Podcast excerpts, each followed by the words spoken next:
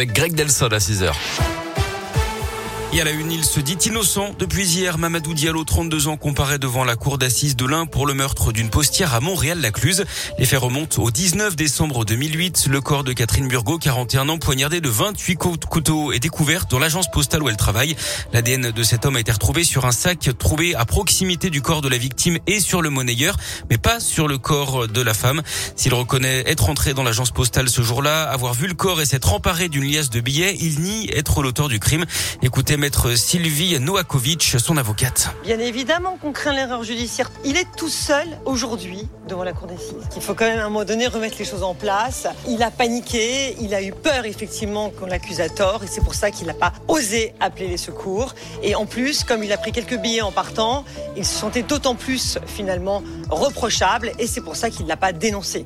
Mais n'oublions pas, il venait à peine d'avoir 19 ans à l'époque des faits. Replaçons les choses dans leur contexte.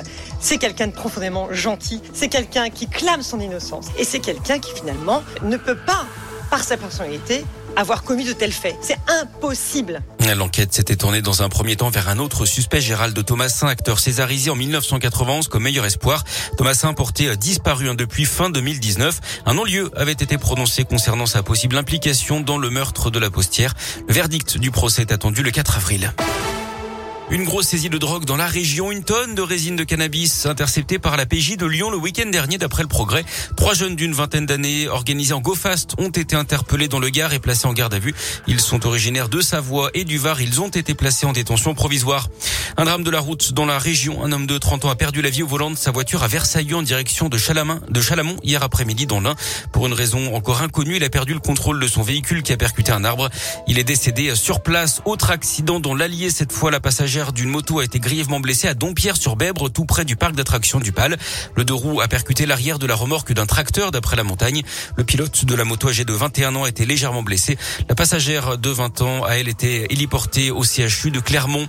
Un grave accident de jardinage hier après-midi à Montbrison dans la Loire. Un homme de 43 ans s'est fait happer la jambe par son motoculteur. Le quadragénaire souffrait de multiples plaies et fractures. Il a été transporté dans un état grave vers le centre hospitalier Lyon-Sud. Et puis un jeune homme de 22 ans transporté également dans un état grave au centre hospitalier de Feur lundi euh, hier après-midi.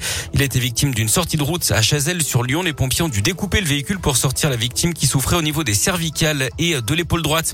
Et puis je vous rappelle ces travaux sur la 47 chantier de nuit cette semaine sous le tunnel de Rive de Gier dans la Loire. Autoroute fermée les trois prochaines nuits à chaque fois de 20h30 à 5h en direction de Saint-Etienne. Et puis on termine ce journal par du sport du foot. Deuxième match amical des Bleus ce soir à Lille. Rendez-vous contre l'Afrique du Sud. Coup d'envoi de la partie à 21h15.